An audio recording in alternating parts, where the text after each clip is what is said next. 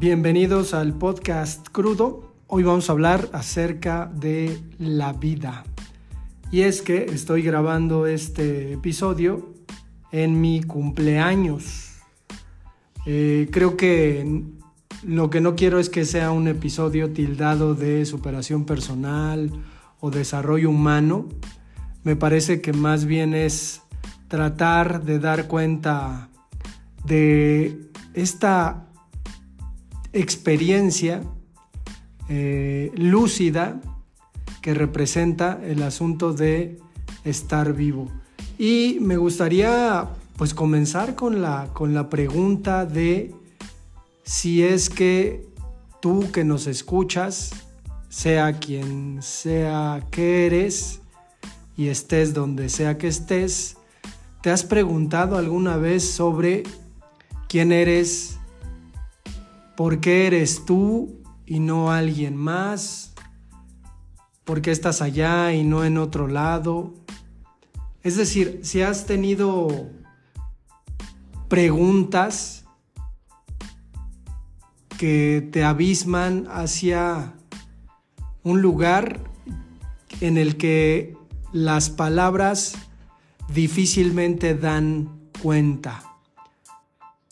Otra experiencia por la que preguntaría sería, ¿alguna vez te has despertado en medio de la madrugada y te has puesto a pensar en tu propia muerte y has dimensionado que esta experiencia de tener una vida con conciencia desafortunadamente se convierte en algo terrible y trágico en el sentido en que eres consciente de que te vas a morir.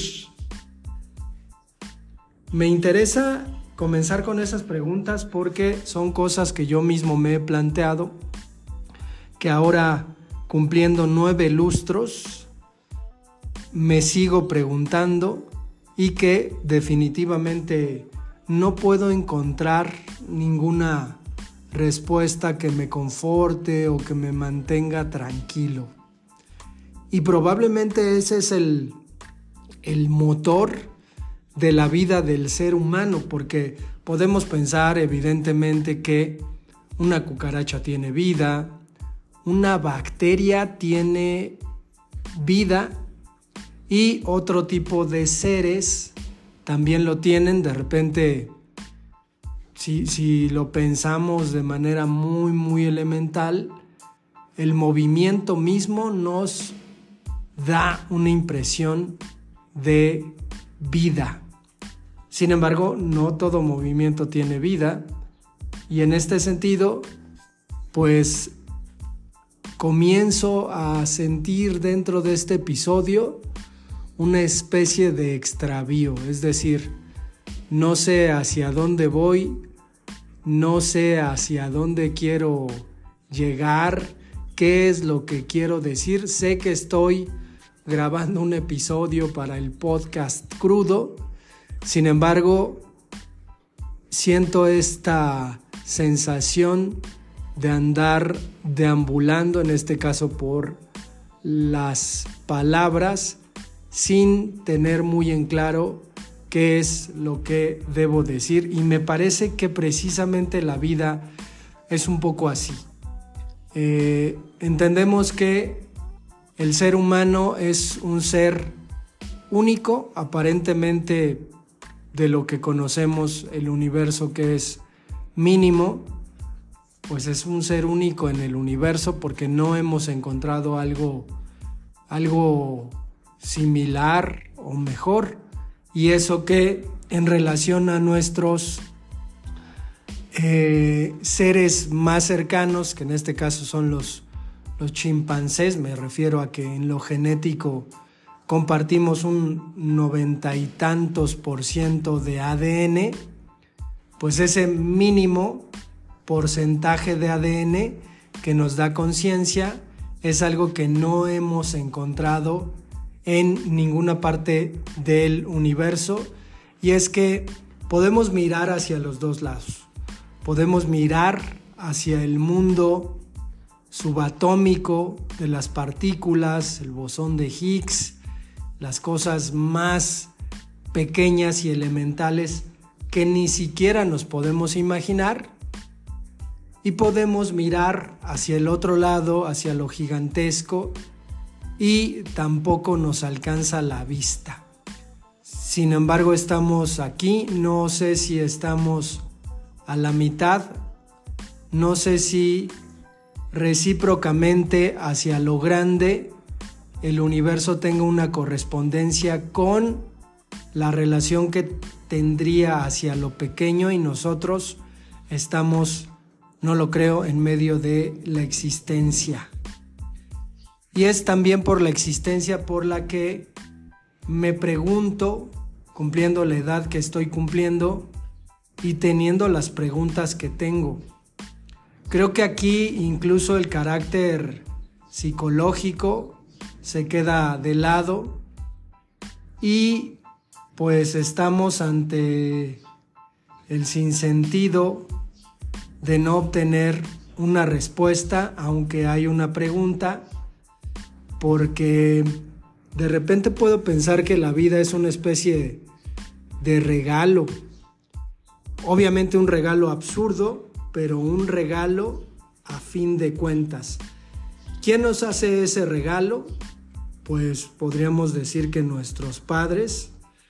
Solemos romantizar la relación de nuestros padres y decir que un ser humano es el resultado del amor.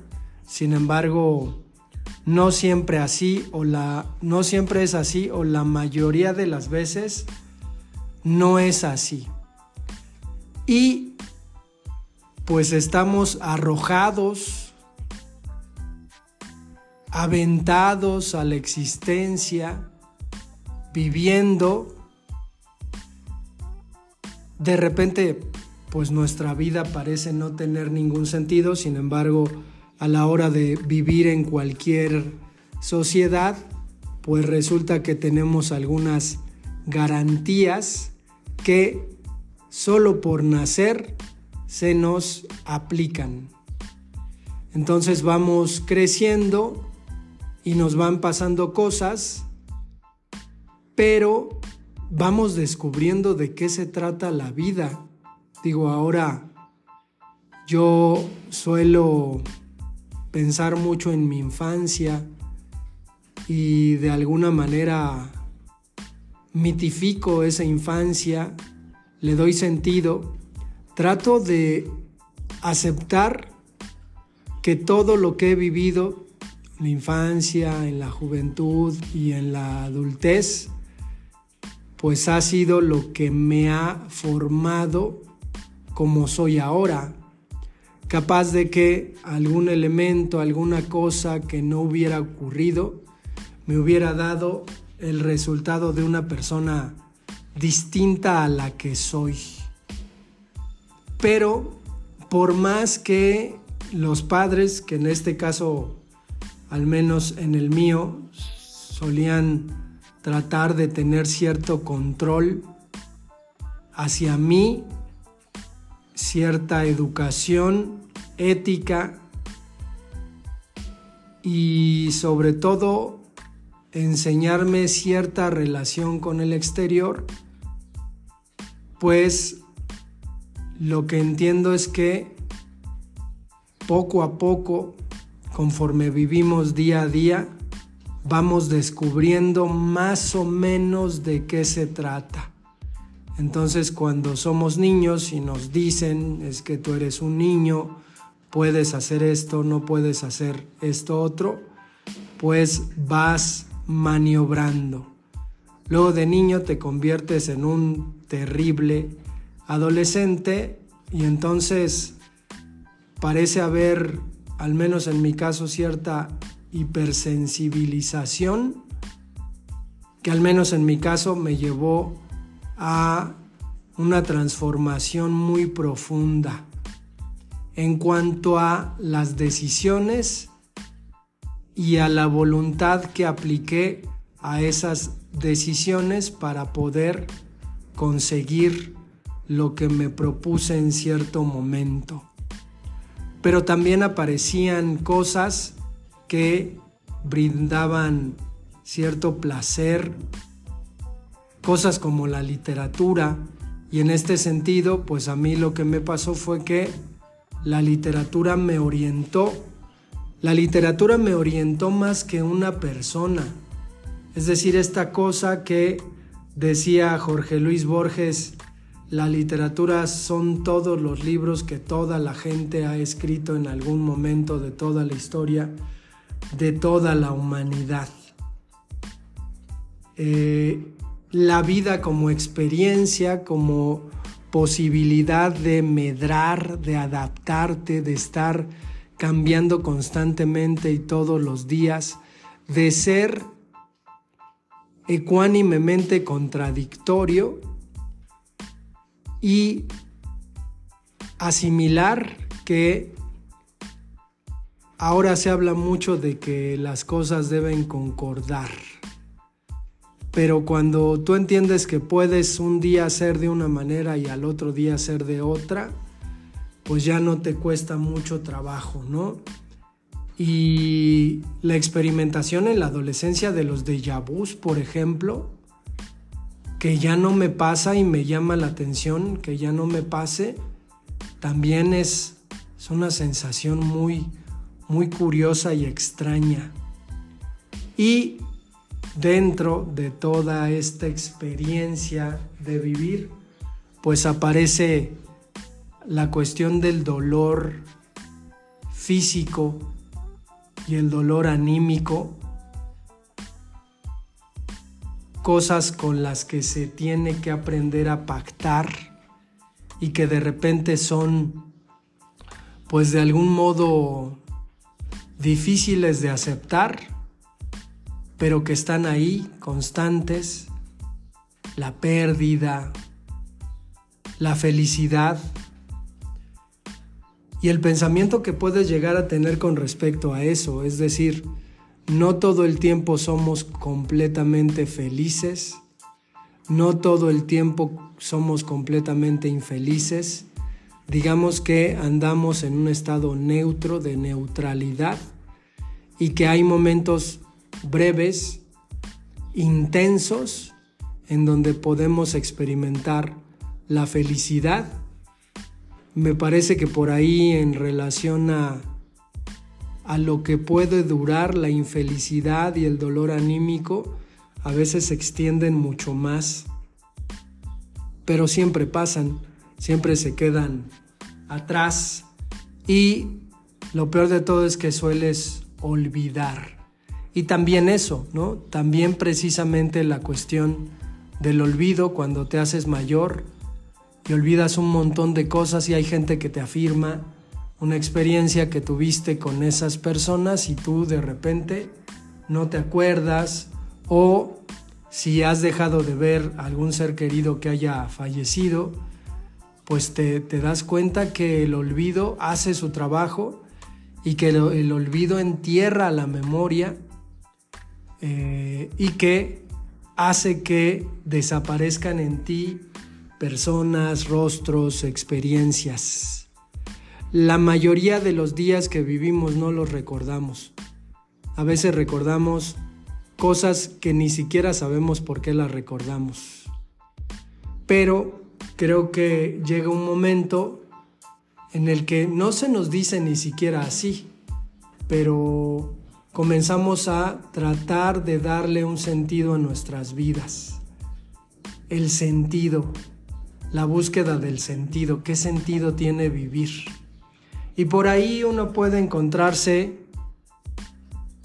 con que, al menos en mi caso, pues alguna vez coqueteaba con el suicidio, cosa que no descarto.